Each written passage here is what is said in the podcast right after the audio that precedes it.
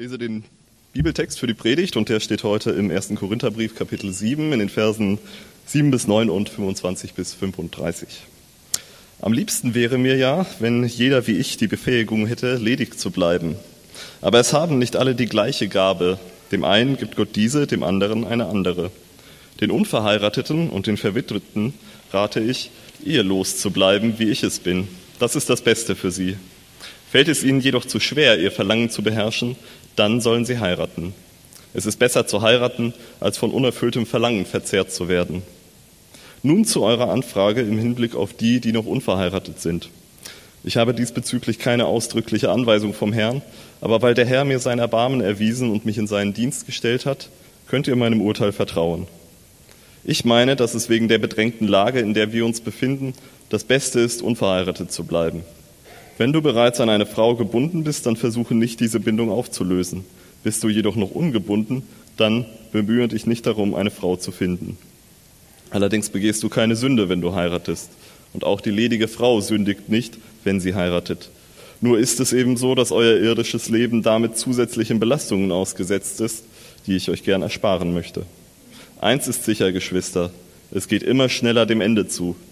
Deshalb darf es in der Zeit, die uns noch bleibt, beim Verheirateten nicht die Ehe sein, die sein Leben bestimmt. Beim Traurigen darf es nicht die Traurigkeit sein und beim Fröhlichen nicht die Freude. Wer etwas kauft, soll damit so umgehen, als würde es ihm nicht gehören. Und wer von den Dingen dieser Welt Gebrauch macht, darf sich nicht von ihnen gefangen nehmen lassen. Denn die Welt in ihrer jetzigen Gestalt ist dem Untergang geweiht. Ich möchte, dass ihr frei seid von unnötigen Sorgen. Wenn ein Mann ledig ist, gilt seine ganze Sorge der Sache des Herrn. Er bemüht sich so zu leben, dass der Herr Freude daran hat. Aber wenn er verheiratet ist, bemüht er sich auch seiner Frau Freude zu machen. Daher sorgt er sich auch um Dinge, die zum Leben in dieser Welt gehören. Und das führt dazu, dass seine Interessen geteilt sind. Genauso ist es bei der Frau.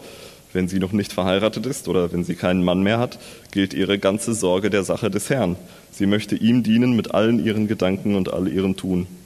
Aber wenn sie verheiratet ist, sorgt sie sich auch um irdische Dinge. Sie bemüht sich, ihrem Mann Freude zu machen. Ich sage das in eurem, in eurem eigenen Interesse und nicht, um euch in eurer Freiheit einzuschränken. Vielmehr will ich euch helfen, das zu tun, was gut und richtig ist und dem Herrn unbeirrt und mit ungeteilter Hingabe zu dienen.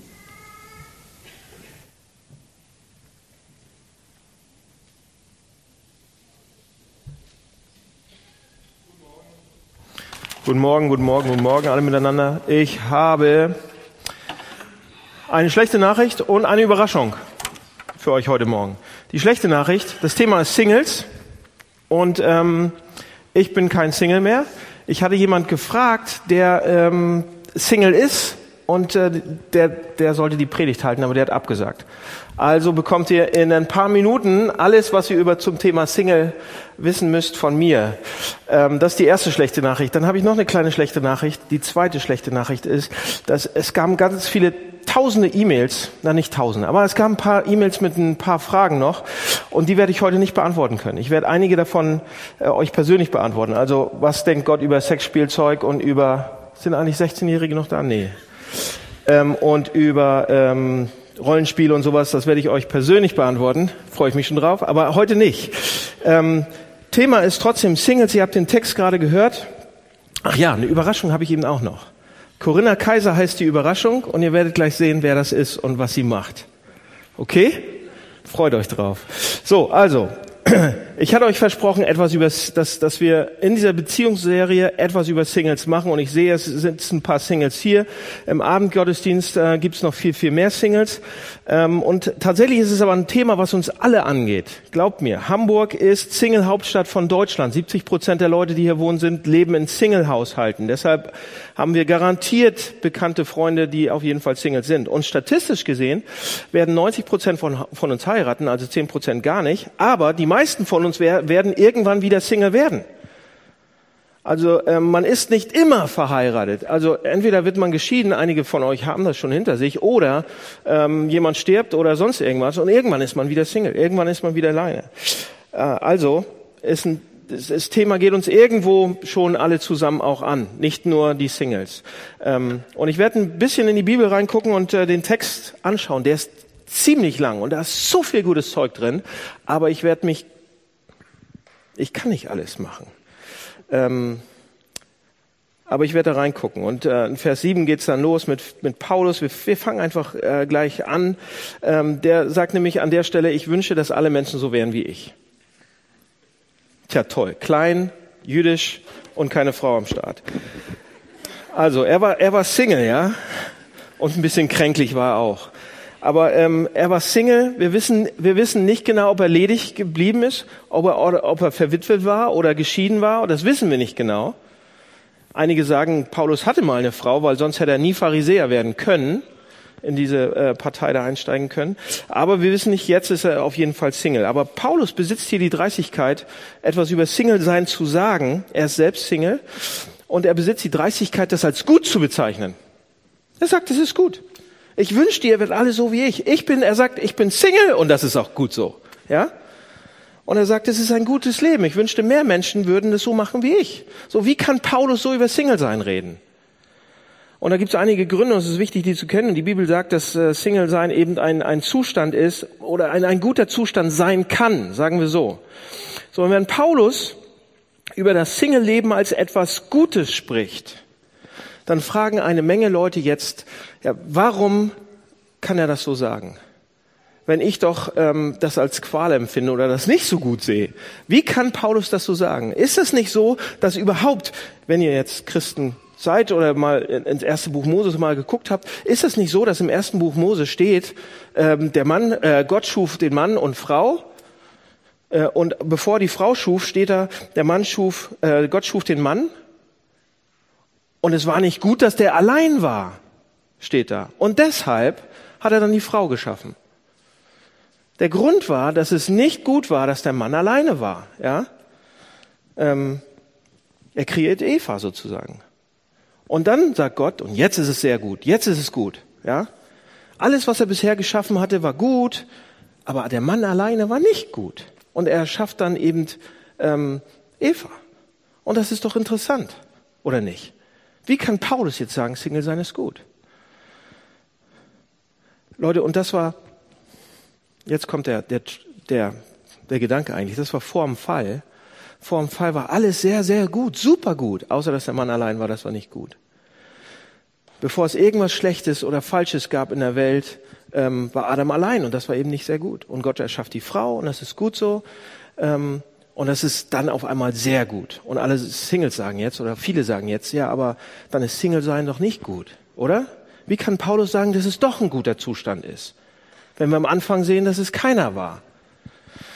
Ich glaube, was Paulus hier im Text sagen will, und ich kürze jetzt ab, ja, was Paulus hier damit sagen will, ist, dass es ein relativ guter Zustand ist. Ja. Warum?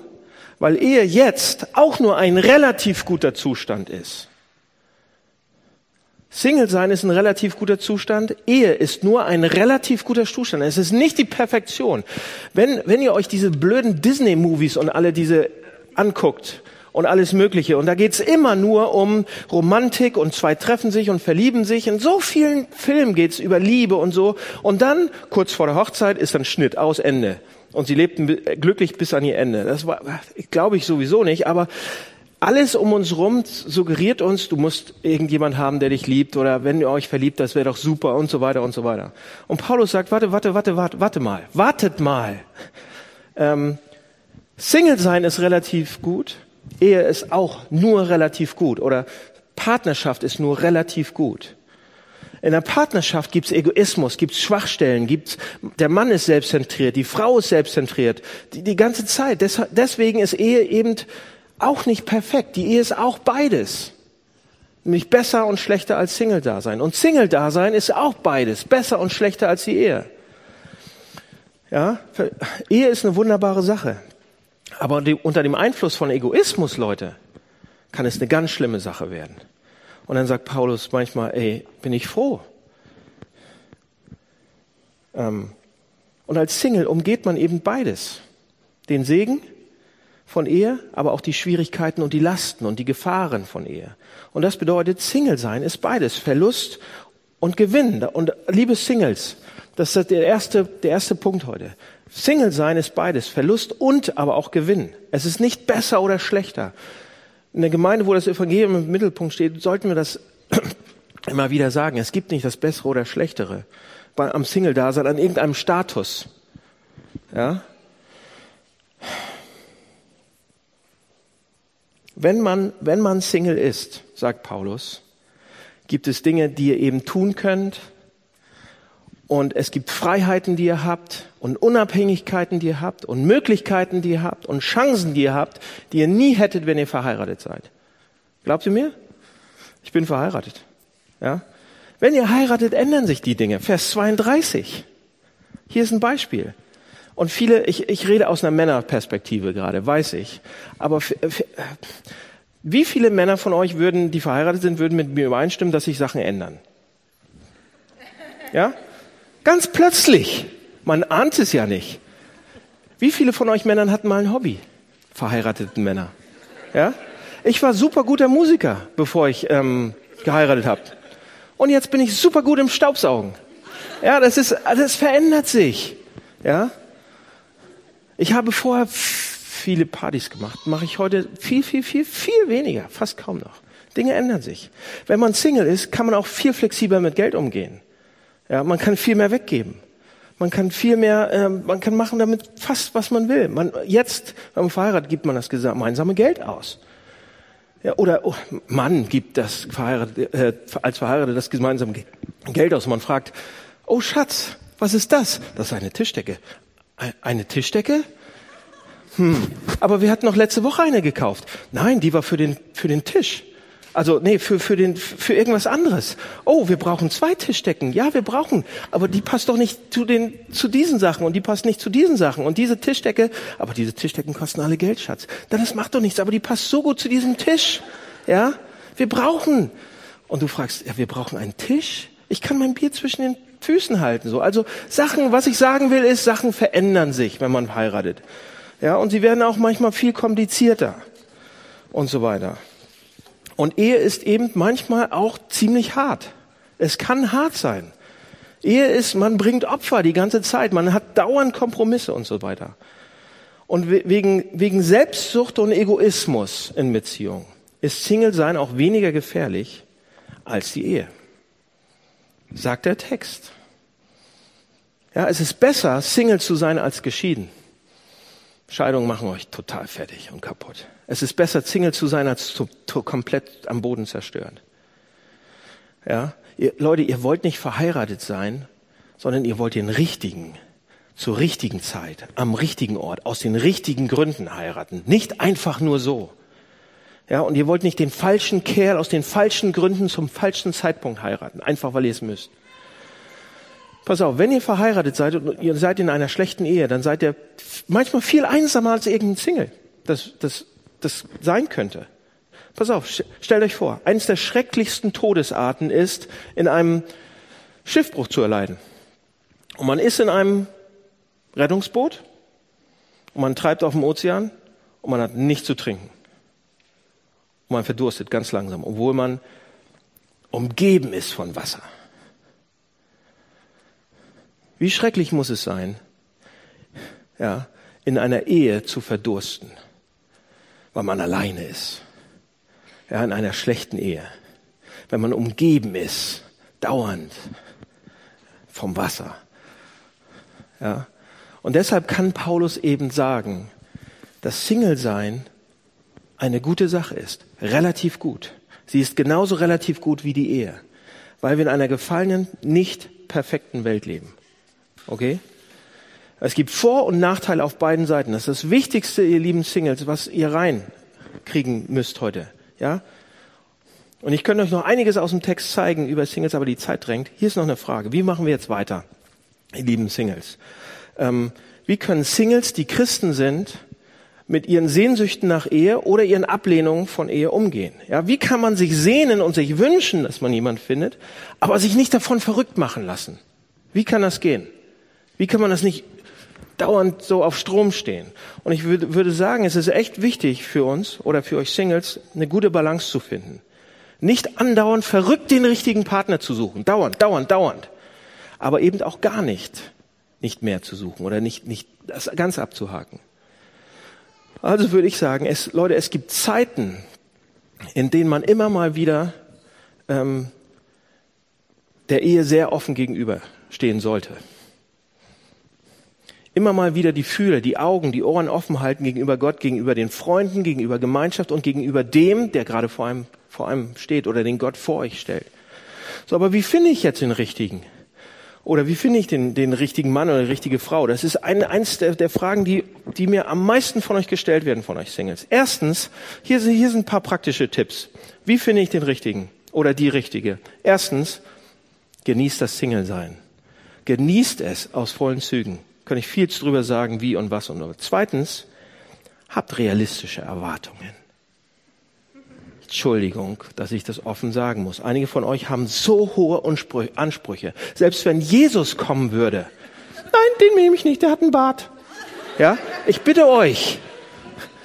Ja, oder ihr Männer noch viel mehr. Ja, ihr habt noch Ansprüche, da denke ich, tja, selbst 20 Engel würden nicht. Pff, ne? Äh, und deshalb seid realistisch. Lasst eure Freunde realistisch in euer Leben reinsprechen. Das ist sonst verrückt, ja? Oder andere haben überhaupt keine Ansprüche. Neulich habe ich eine Frau getroffen äh, oder vor einiger Zeit mit einer gesprochen und, und ich habe sie gefragt, ja, warum hast du ihn, warum hast du diesen Kerl geheiratet? Das ist ein Loser. Er hat gefragt. Und ich, ich konnte es nicht glauben und ich habe gesagt, ja, warte mal, er hat gefragt, das war alles? Ja, ja, das war alles. Wow, er kann atmen und sprechen, dann nimm ihn. Also, das ist viel zu wenig. Viel zu wenig. Ja? Man sollte mindestens zwei oder drei andere Sachen noch auf seiner Liste haben. Also pass auf, ihr könnt den Standard zu niedrig machen oder viel zu hoch. Dass es keine Möglichkeit auf dieser Welt gibt, dass irgendwer diese perfekte Person jemals finden würde. Ja? Es wird, Pass auf, hier noch ein dritter Sach. Schaut, schaut euch an, wen Gott wirklich vor euch setzt. Viele von euch sehen nur bestimmte Frauen und keine andere. Viele von euch sehen nur bestimmte Männer hintern und keinen anderen. Ja? Seht euch an, wen Gott vor euch hinstellt. Ja, wer ist in meiner Gruppe? Wer ist in meiner Kirche? Wer ist in meinem Freundeskreis? Wer ist in meinem Team? Wer ist da? Wer ist, wurde von Gott hier hingestellt? Schaut sie euch an, achtet drauf. Aber, dann kommt der Einwand, ich kann doch niemanden heiraten, den ich erotisch nicht attraktiv finde, den ich sexuell nicht attraktiv finde. Ich muss sie doch scharf finden, meistens von Männern. Ich rede leider nur mit Männern so oft, ähm, weil die Männer zu mir kommen und mit mir reden zu dem Thema und so weiter. Aber ich glaube, bei Frauen ist das bisschen ähnlich, wahrscheinlich. Ich, ich denke, ja, dass sie auch sagen, ich kann doch keine Häslitte heiraten, so, wo ich eine, ne, den anderen erotisch oder physisch attraktiv zu finden, ist wichtig. Klar, stimmt. Aber, Freunde, es gibt eine Attraktivität, die tiefer und wichtiger ist. Und darauf solltet ihr mehr achten als das, was außen zu sehen ist. Das verändert sich sowieso. Bei beiden Geschlechtern. Ja. Diese andere Attraktivität ist viel wichtiger. Was ist die? Diese andere Attraktivität werdet ihr sehen, wenn, ihr, wenn, wenn wir mal unser Aussehen und Status-Screening abstellen. Wisst ihr, was ich meine? Wir kommen in den Raum und screenen erstmal alle. Nach Aussehen und nach Status. Das gibt uns unsere Kultur so vor. Versucht das mal abzustellen. Das ist eine gute Übung. Ja? Und dann guckt euch an, wer angezogen ist mit einem vernünftigen Charakter. Wo ihr geistliche Früchte seht, ihr, ihr Christen. Geistliche Gaben des anderen wo ihr, wo ihr seht, wie der andere zufrieden ist, innere Ruhe hat. Freude am Evangelium ist wunderschön, ist wunderschön, es kann euch platt machen. Und wenn ihr anfangt, die Tiefen des Charakters einer Person zu sehen, zu erforschen, ihr Berufung fürs, für das Leben der anderen Person zu verstehen, die tiefsten Leidenschaften des anderen zu entdecken, dann fangt ihr an, die zukünftige Version dieser Person zu sehen. Und das kann so attraktiv sein und viel, viel mehr, als worauf wir sonst achten. Okay? Singles, liebe Singles, heute Abend wird's ein bisschen ausführlicher für die Singles, weil da gibt's viel mehr. Jetzt kommen wir zu unserer Überraschung. Ich mache hier Schluss. Jetzt. Und bitte mal Coco nach vorne. Hier ist nämlich mein Problem. Die ganzen letzten Wochen haben wir über Sexualität, über Beziehung und so weiter gesprochen. Und ich habe auch versucht, äh, das aus einer Sicht von einer Frau zu sehen. Habe mir dann den Film angeguckt, was Frauen wollen, so mit Mel Gibson. Hat überhaupt nichts geholfen. Es ist tierisch schwer. Und äh, die weisere Entscheidung ist, einfach jemand zu fragen, der sich viel besser mit auskennt, mit der weiblichen Sicht von Sexualität als ich. Also habe ich Coco gefragt. Corinna Kaiser, bist verheiratet mit Achim, hast zwei Kinder, bist leider aus Hamburg weggezogen, so wie alle hier, aber ähm, du bist wiedergekommen. Und ich danke dir, dass du uns die nächsten Minuten ähm, erzählen wirst, predigen wirst, wie Sexualität, wie Kämpfen in der Ehe ähm, aussehen kann aus Sicht einer Frau. Vielen Dank, dass du hier bist. Hi. Ist das Mikro an? Jo. Super. Also, ich möchte vorher noch ganz kurz was zu mir sagen. Mein Name ist Corinna Kaiser, wie ihr schon gehört habt. Wir waren hier ein paar Jahre in der Gemeinde, bis wir vor zwei Jahren nach Ostfriesland zurückgezogen sind, in unsere alte Heimat. Ich bin 37 Jahre alt, bin seit 21 Jahren mit meinem Mann zusammen, also nicht verheiratet. Ich habe nicht mit 16 geheiratet, aber wir sind seit 21 Jahren zusammen, haben zwei Kinder und ähm, beruflich ähm, bin ich selbstständig. Ich mache zwei Sachen. Ich fotografiere und ich predige. Und ähm, ein bisschen wilde Kombination, aber eigentlich ist es ganz schön.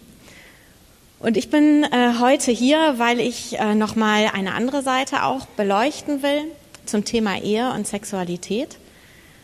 Und zwar ähm, möchte ich dazu noch eine Stelle aus dem Galaterbrief vorlesen. Muss ich mal eben wühlen weil ich mir das nicht rausgesucht habe. Wenn ihr eine Bibel dabei habt, könnt ihr gerne auch mitsuchen, müsst ihr aber nicht. Und zwar, einen Moment.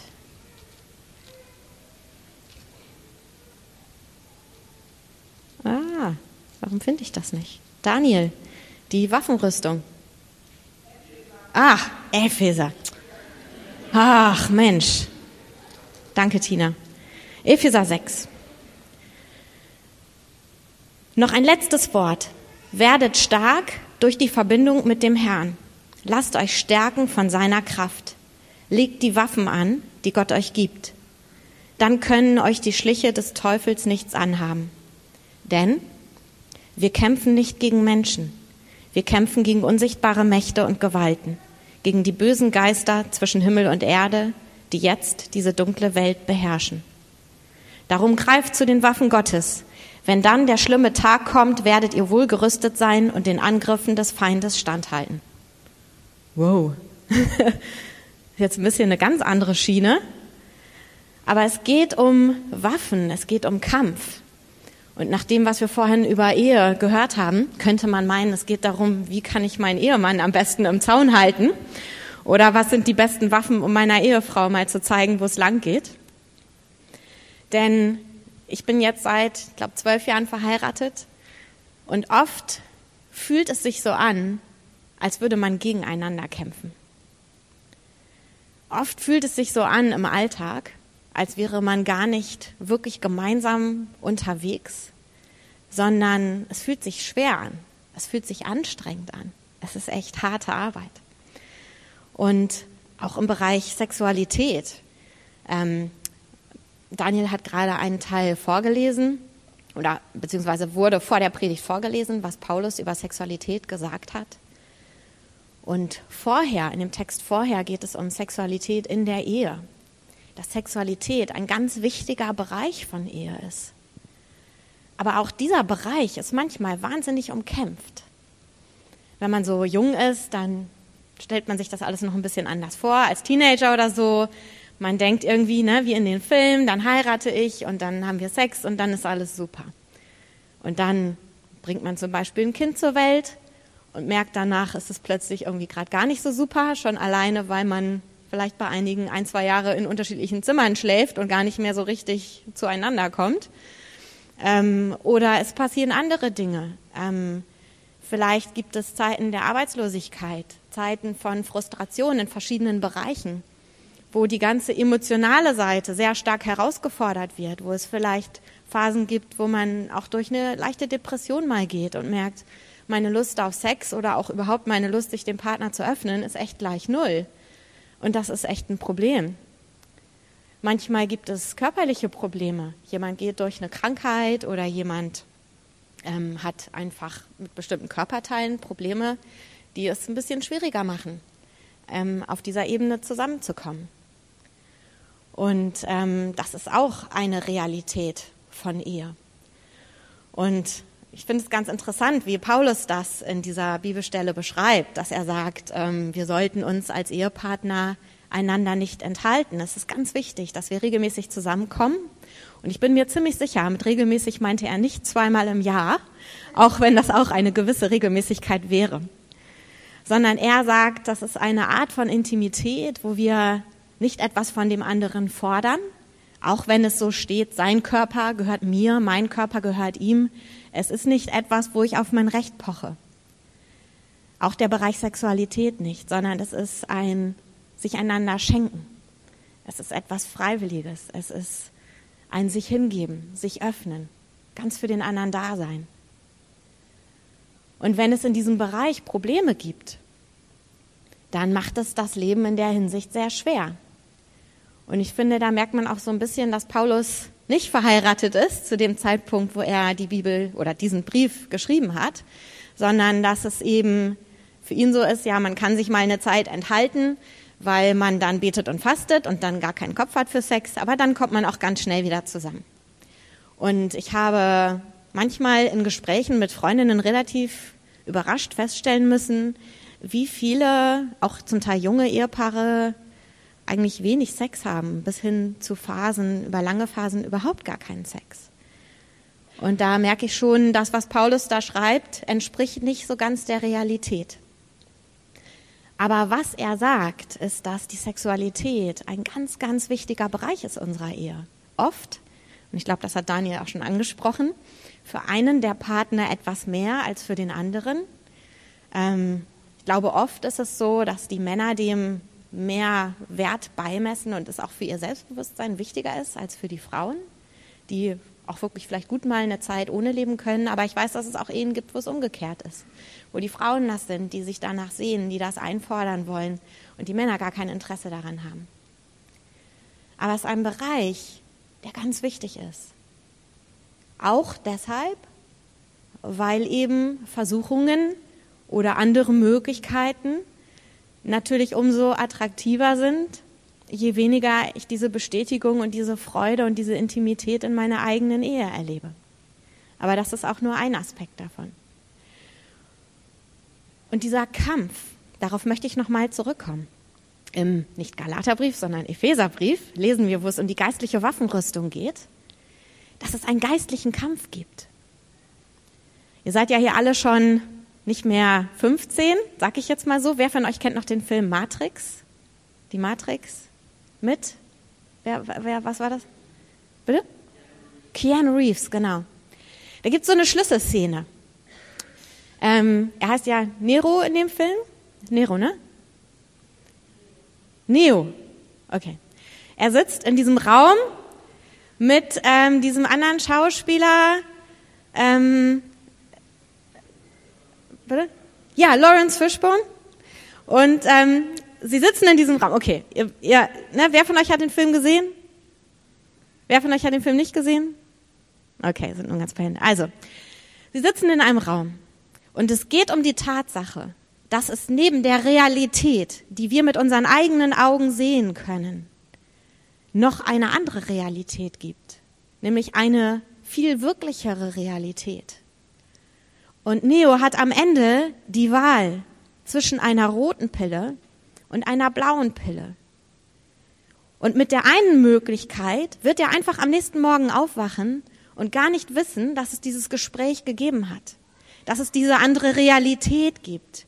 Er wird einfach aufwachen und vergessen, dass er überhaupt einen Einblick in diese Welt bekommen hat. Oder er kann die andere Pille nehmen. Und damit fällt er wie Alice im Wunderland in das Kaninchenloch und er entdeckt eine Wirklichkeit, einen geistlichen Kampf, der tobt um die Herzen der Menschen, den er niemals für möglich gehalten hätte. Und diese Parabel finde ich total krass, weil das eigentlich total dem entspricht, was wir in der Bibel finden. Dass es eine geistliche Welt gibt. Und dass viele der Kämpfe, die wir erleben in unserem Leben, viele der Niederschläge, der Rückschläge, die wir überhaupt nicht einschätzen können, Und manchmal auch ne, in der Ehe das Gefühl haben, das ist eigentlich mein Ehemann oder meine Ehefrau, die mich total fertig macht. Aber wir begreifen gar nicht, dass die Schläge und diese Angriffe aus einer ganz anderen Richtung kommen. Wir begreifen gar nicht, dass es da jemanden gibt, der uns kennt. Der kennt dein Herz. Und der sieht dein Potenzial. Er sieht, wie wertvoll du bist. Was Gott in dich reingesteckt hat. Was du für Möglichkeiten hast, diese Welt zu verändern. Und dieser jemand wird alles in seiner Macht Stehende tun, um dich davon abzuhalten. Und sein Ziel ist dein Herz. Und das fängt schon in frühester Kindheit an. Und wir erleben Angriffe auf unser Selbstbewusstsein, auf unsere Persönlichkeit, auf unser tiefstes Inneres, auf unser Urvertrauen, auf das, was uns ausmacht, auf unser Potenzial. Und das geht in der Ehe genauso weiter.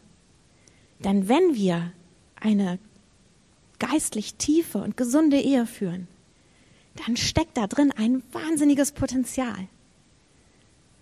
Ich sehe das an Achim und mir, wenn wir gute Zeiten haben, wo wir echt füreinander da sind. Es gibt keinen Menschen auf der Welt, der mich so kennt, der mich so aufbauen kann, der mich so ermutigt, der mir so wunderbare Dinge sagt und genau weiß, was ich wann brauche, der mich so unterstützt in allen Lebensbereichen. Er hat mir wirklich sein Leben geschenkt. Er hat bei der Heirat mir versprochen, immer für mich da zu sein. Das hat kein anderer Mensch getan. Er hat alles aufgegeben, um für mich da zu sein, um den Rest seines Lebens mit mir zu verbringen. Das Versprechen ist der absolute Hammer. Zum Glück wussten wir damals noch gar nicht, was das eigentlich bedeutet. Und man hört da so schön von den guten Zeiten und den schlechten Zeiten und äh, denkt dann vielleicht irgendwie an irgendwelche Soap-Operas und wo man sich mal zofft und was weiß ich. Was das wirklich bedeutet, davon hatten wir keine Ahnung und das ist auch gut so. Aber wir haben wirklich nach Herzen und Kräften versucht, dieses Versprechen einander zu halten. Aber diese Angriffe kommen. Und wie gehen wir damit um? Auch in der Ehe. Und da ist der Bereich, wo wir kämpfen müssen. Nicht gegeneinander, sondern miteinander und füreinander. Wo wir lernen müssen, nicht zu schnell zu resignieren. Und zu sagen, gut, dann ist das jetzt eben so. Ne, wir haben jetzt vielleicht 15, 20 Jahre ein erfülltes Sexualleben gehabt. Irgendwann äh, muss man da vielleicht dann auch Abstriche machen.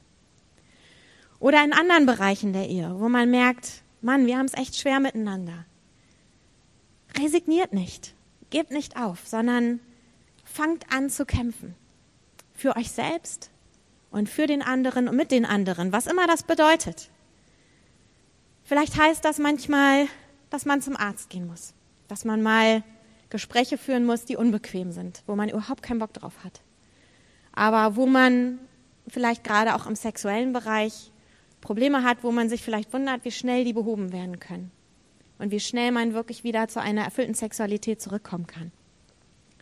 Vielleicht kann das heißen, dass man, wenn man eher im emotionalen Bereich Probleme hat, dass man sich wirklich Hilfe sucht wenn ich zum Beispiel auch negative Erfahrungen im Bereich Sexualität mitbringe in eine Ehe, mir da Hilfe zu suchen. Nicht zu sagen, ja, so ist es eben und das wird nie besser werden, sondern zu beten und zu hoffen, dass da Heilung geschieht, aber auch wirklich Experten ranzulassen, die mit mir Bereiche aufarbeiten, die mit mir da rangehen und die mir helfen, weiterzukommen. Das kann manchmal bedeuten, gemeinsam eine Paartherapie zu machen. Gar nicht erst, wenn alles in einem riesigen Scherbenhaufen am Boden liegt, sondern dann, wenn wir merken, hey, das nervt uns gerade, ne, das reibt uns auf. Ja, wir sind nicht davor, uns zu trennen, aber wir wünschen uns eine bessere Qualität in unserer Ehe. Wir haben Themen, wo wir immer wieder in so eine Spirale reinkommen und irgendwie kriegen wir es alleine nicht hin. Hey, was ist das für ein Aufwand? Investier doch mal 100 Euro im Monat oder vielleicht weniger, vielleicht auch mal mehr, wenn es gerade total akut ist. Und such dir jemanden, wo ihr zusammen hingeht und mal bestimmte Dinge einfach auf den Tisch packt. In einem sicheren, liebevollen Kontext. Und mal sagt, wir arbeiten da dran. Und wir hören mal auf, alleine da drin rumzuwursteln. Wir nehmen uns mal wirklich jemanden dazu, der weiß, was er tut. Das kann vielleicht manchmal heißen, auf seine Gesundheit besser zu achten. Das kann heißen, Sport zu machen, sich besser zu ernähren, dass man sich selber besser fühlt. dass man sich wieder selbstbewusster fühlt in seinem Körper, dass man sich wieder schön fühlt und attraktiv. Ne? Daniel über Rasieren und Augenbrauen zupfen und so. Für Männer hast du ja auch schon einiges gesagt. Ähm, Verhalten auch, ne? Du hast mal so erwähnt, Frauen hätten so eine Liste, wo sie so abticken. Hat er sich jetzt gut verhalten? Hat er dies richtig gemacht? Hat er das richtig gemacht? Und wenn nicht, dann gibt's auch abends nichts im Bett. Aber ähm, ich muss dazu auch mal die weibliche Sicht sagen, denn wenn sich ein Mann den ganzen Tag über benimmt wie so ein Fünfjähriger oder ähm, man eher das Gefühl hat, ich habe hier noch ein viertes Kind an den Hacken, anstatt eines verantwortungsbewussten, selbstbewussten, charmanten Liebhabers, der mich den ganzen Tag umgibt, dann ist es auch manchmal für die Frauen abends schwer umzuschalten im Kopf. Denn was sich die Männer immer wünschen, dass es bei Frauen so einen bestimmten Knopf gibt, auf den man drückt und schwupp sind sie auf Sex geschaltet. Das ist bei den Männern vielleicht eher so, aber ich würde behaupten, bei den meisten Frauen passiert das im Kopf. Und da, wo die Frau heiß gemacht wird, das ist der Kopf. Und wenn die Männer das mehr wissen und vielleicht auch einsetzen können und da ein bisschen drauf achten, dann, äh, dann ist schon viel geschafft. Auch das ist manchmal so ein Bereich, ne? Drüber zu reden. Was wünschst du dir denn von mir? Was würde dir helfen, wieder mehr Lust auf mich zu haben? Was würde dir helfen, mich attraktiver zu finden und sich darauf einzulassen? Und wenn ich aus meiner einen Augenbraue zwei mache und sie das heiß macht, dann hey, her damit mit der Pinzette. Ähm, ein Bereich. Und dazu gehört natürlich immer, um diese Themen auf den Tisch zu bringen, drüber zu reden. Ich habe mal ähm, ein Buch gekauft, das hat mich angesprochen durch die Farbe. Als ich gerade dabei war, ein nach Farben sortiertes, schwebendes Bücherregal in meinem Hamburger Wohnzimmer zu installieren, bin ich im Supermarkt auf ein quietschpinkes Buch gestoßen und war etwas überrascht über den Titel 100 Tage Sex und habe äh, hinten das durchgelesen und es handelte von einem Ehepaar, eine wahre Geschichte, von einem jungen Ehepaar mit kleinen Kindern, die sich vorgenommen haben, 100 Tage lang ohne Unter also ne, jeden Tag einmal, nicht 100 Tage lang ohne Unterbrechung, 100 Tage lang jeden Tag mindestens einmal Sex zu haben. Und fand ich irgendwie interessant. Habe ich gedacht, ich kaufe mir das jetzt nicht im Supermarkt. Irgendwie ne, mit meinen zwei schreienden Kindern im Gepäck damit an der Kasse zu stehen, habe ich mir gespart und mir das im Internet bestellt. Und ähm, Achim und ich haben das beide gelesen. Und ich fand es gut, weil es einmal in einem guten Kontext, es ging halt um eine Ehe, um eine ganz ähnliche Situation wie bei uns mit kleinen Kindern. Und es hat uns einfach geholfen, darüber ins Gespräch zu kommen. Und mal so ganz ne, auch witzig und eben anhand dieses Buches, nicht immer bezogen auf unsere persönliche Situation, aber mal einfach locker, flockig über bestimmte Themen ins Gespräch zu kommen. Und da kommen auch Dinge auf den Tisch, wo man nochmal freier drüber reden kann. Als Daniel das Buch bei uns gefunden hat, hat er ganz leuchtende Augen gekriegt. Wir haben es übrigens nie nachgemacht, möchte ich nochmal dazu sagen. Äh, leider. Oder zum Glück, ich weiß es nicht. Gut, hey, was ich euch einfach sagen möchte ist, kämpft füreinander und kämpft miteinander und nicht gegeneinander. Und oft, wenn es sich anfühlt, als wäre mein Partner mein Feind, so ist er es doch nicht. Er ist eigentlich mein Verbündeter und mein Vertrauter. Und die Angriffe und der Hass, die kommen eigentlich von einer ganz anderen Seite. Da ist jemand ganz anderes interessiert daran, das in unsere Beziehung einzustreuen und unser gemeinsames Potenzial zu zerstören. Und ich möchte noch abschließend einen anderen Punkt mit einfügen zu diesem ganzen Bereich Sexualität, Ehe, Intimität. Die Ehe, das finden wir in der Bibel, ist eigentlich eine Parabel, ein Gleichnis für die Beziehung, die Gott sich zu mir wünscht. Das finde ich total krass, weil in der Bibel ganz klar wird, dass Gott sich Exklusivität wünscht. Er ist ein eifersüchtiger Gott. Er duldet nicht. Er hasst es, wenn wir neben ihm noch andere Dinge haben, die uns eigentlich viel wichtiger sind. Er möchte für uns kein Randthema sein. Er möchte mein ganzes Leben ausfüllen. Er möchte Einfluss haben in meinem Leben. Denn er ist ja derjenige mit dem Überblick. Er kennt mein Potenzial und er sieht, was für mich gut ist, was nicht gut ist. Er möchte mir Wegweisung geben. Er möchte mir helfen. Er hat so, wenn ich mir mein Leben wie ein Labyrinth vorstelle, dann guckt er von oben drauf. Und er weiß, wo es lang geht und ich weiß es nicht. Und mich wirklich ganz auf ihn auszurichten, seine Bibel als meine Grundlage zu nehmen, sein lebendiges Wort und seinen Heiligen Geist in mein Herz einzuladen, zu mir sprechen zu lassen. Das ist eine wahnsinnige Grundlage für mein Leben. Und Gott wünscht sich Leidenschaft. In der Offenbarung lesen wir in einem Brief an die Gemeinde in Laodicea, wo Jesus sagt, ihr seid lau. Für euch ist das nur so ein Wischiwaschi. Das läuft irgendwie mit neben allen anderen Themen des Lebens. Und er sagt, quasi wörtlich übersetzt, das bringt mich zum Kotzen. Ihr seid wie lauwarmer Kaffee, den kotze ich aus. Das ist nicht das, was ich mir wünsche. Ich möchte nicht sowas sein wie deine Yoga-Gruppe oder deine, dein Comic-Club oder sowas, sondern ich möchte der Mittelpunkt in deinem Leben sein. Genauso wie mein Ehemann sich das von mir wünscht, dass ich wirklich mein Leben auch nach ihm ausrichte und nicht einfach nur mit ihm zusammenwohne und eigentlich weiter mein eigenes Ding mache. Wir sind ein Team. Und das ist das, was Gott sich von uns wünscht. Aber auch in dem Bereich sind wir genauso angegriffen. Ich habe das jetzt erlebt, dass ich wir hatten sowieso spannende Jahre hinter uns. Wir haben viel erlebt. Wir haben wirklich die Welt bereist. Wir haben in verschiedenen Ländern und Kontinenten gewohnt, gelebt, Gemeinde gebaut, Familie gebaut. Und wir haben wahnsinnige Angriffe erlebt, die uns echt fertig gemacht haben. Und hatten uns gerade so ein bisschen berappelt und haben dann in der Gemeinde, in der wir jetzt sind, nochmal so richtig erlebt, wie eine ganze Gemeinde echt zutiefst verletzt werden kann es ging damit los, dass ähm, im November, also es war sowieso schon total viel passiert, auch innerhalb der Gemeinde, aber dann ging es so weiter, dass Ende letzten Jahres ein kleiner Junge starb aus der Gemeinde. Zwei Jahre alt, hat sich beim Spielen das Genick gebrochen. Es ging damit weiter, dass eine junge Mutter direkt nach der Geburt ihres zweiten Babys sich nicht mehr erholt hat und die Ärzte dann festgestellt haben, dass sie zwei ganz bösartige Tumore hat. Das ist eine Freundin von mir, sie wurde operiert. Wahrscheinlich alles entfernt, aber man, keiner weiß, wie es weitergeht.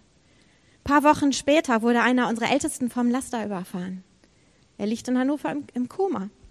Keiner weiß, wie es weitergeht. Und wenn dann noch andere Dinge dazukommen oder du bist sowieso schon schwach, hast mit Gott irgendwie viel erlebt, hast viel Enttäuschung eingesteckt. Und dann irgendwann liegst du am Boden und denkst, Gott, was soll das? Was um alles in der Welt ist hier los? Und ich habe auch bei mir gemerkt in den letzten Monaten, dass ich angefangen habe, mich zu distanzieren von ihm. Zu sagen, weißt du was? Ich arrangiere mich einfach damit, dass ich gar nichts mehr von dir erwarte. Weil dann kann ich auch nicht wieder enttäuscht werden. Und woran sehen wir denn jetzt eigentlich in unserem Alltag, dass du da bist, wenn wir doch keinen Unterschied sehen? Uns geht's ja noch schlechter als denen, die nicht an dich glauben. Was ist hier los? Aber mir wurde bewusst, dass ich da auch mit einem falschen Bild aufgewachsen bin. Ich komme aus einer christlichen Gemeinde, ich bin christlich sozialisiert und ich habe so ein bisschen immer gedacht, das Leben als Christ ist ein Ponyhof. Gott beschützt mich, Gott bewahrt mich, hey, mir kann nichts passieren, alles ist super. Und dieser geistliche Kampf, der war mir gar nicht bewusst. Bei uns hat auch in der Gemeinde kaum mal jemand über den Heiligen Geist oder über diese Dimension gesprochen. Man wundert sich einfach, woher all diese Pfeile kommen und man denkt, man befindet sich auf einem Kreuzfahrtschiff in der Gemeinde und hat völlig vergessen, dass wir gar kein Kreuzfahrtschiff sind, sondern so ein Seenot-Rettungskreuzer. Wir sind dazu da, Menschen zu retten. Wir befinden uns im Sturm und wundern uns, dass Leute über Bord gehen, dass Menschen verletzt werden, dass wir Menschen an Land ziehen, die, die keine Lebenskraft mehr haben, die unsere Hilfe brauchen. Das ist der geistliche Kampf, in dem wir uns befinden. Aber Gott ist auf unserer Seite. Und dafür zu kämpfen, dass meine Beziehung zu ihm auch wieder die alte wird, dafür kann ich auch was tun. Und wir sehen das ganz toll an David, der in dem Psalm echt so seine Enttäuschung herausschreit. Und das ist was, was ich lernen musste. Ich kann das sehr gut beim Autofahren. Ne, wenn ich heute Abend wieder nach Hause bretter, Espresso im Blut, Fuß auf dem Gaspedal, laute Lobpreismusik an und dabei kann ich dann auch echt gut und laut und mit ihm reden, ohne dass sich das irgendwie komisch anfühlt und sag ihm Dinge und er redet zu mir. Und das tut mir total gut, ehrlich zu sein. Und zu sagen, guck mal Gott, so ist meine Situation im Moment, das pisst mich echt an. Ich bin total frustriert. Und da hast du mir nicht geholfen. Was soll das? Und dann aber auch zu erwarten, dass er mir antworten wird. Und dass es hier um eine Dimension geht, die ich nie ganz verstehen kann und auch nicht verstehen muss. Aber ich möchte dir sagen heute, er kämpft um dein Herz. Er macht sich auf die Suche. Er findet Menschen, die dir Gutes tun, die dich berühren. Predigten, Musik, Sonnenuntergänge, Tiere. Ich weiß nicht, was es bei dir ist. Vielleicht wunderbaren Sex mit deiner Ehefrau, der dir eine Vorschau gibt.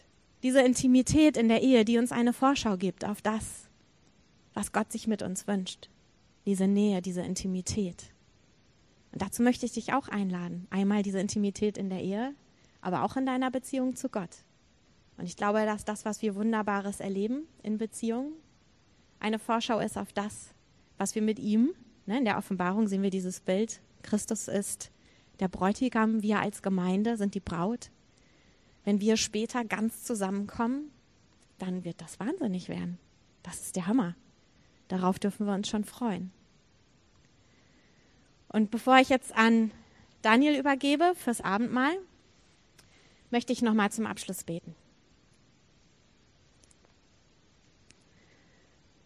Vater, du hast so viel in diesem ganzen Bereich Sexualität für uns vorbereitet. Das Potenzial ist so wahnsinnig groß. Aber wie bei allem ist das Potenzial groß, wenn es im richtigen Kontext passiert. Und das Potenzial zur Zerstörung ist sehr groß, wenn es im falschen Kontext passiert. Und Vater, ich bin mir sicher, dass jeder von uns hier irgendwie in seinem Rucksack Dinge hat, die schmerzhaft sind, die unschön sind. Egal, ob es wirklich um Sexualität geht oder auch andere Bereiche von Beziehungen. Und wir möchten dir das einfach so hinlegen jetzt. Und du bist der Heiland. Du bist der, der uns liebt, der sich wünscht, dass unser Leben funktioniert. Jesus, du bist rumgegangen und du hast Menschenleben geheilt. Und wir wollen das weiter glauben. Wir wollen das glauben, dass es auch heute genauso passiert. Und wir legen dir diese Dinge hin. Und wir bitten dich, Vater, dass du uns da berührst. Dass du neue Freude schenkst, dass du neuen Frieden schenkst. Dass du Einheit und Ganzheit schenkst in unseren Ehen.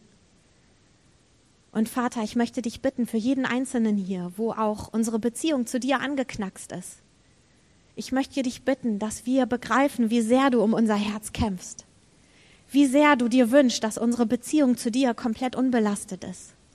Und Vater, ich möchte dich auch bitten, dass du da Heilung reinbringst, dass du Frieden da reinbringst, dass du uns mit deinem Geist ganz neu erfüllst, Vater.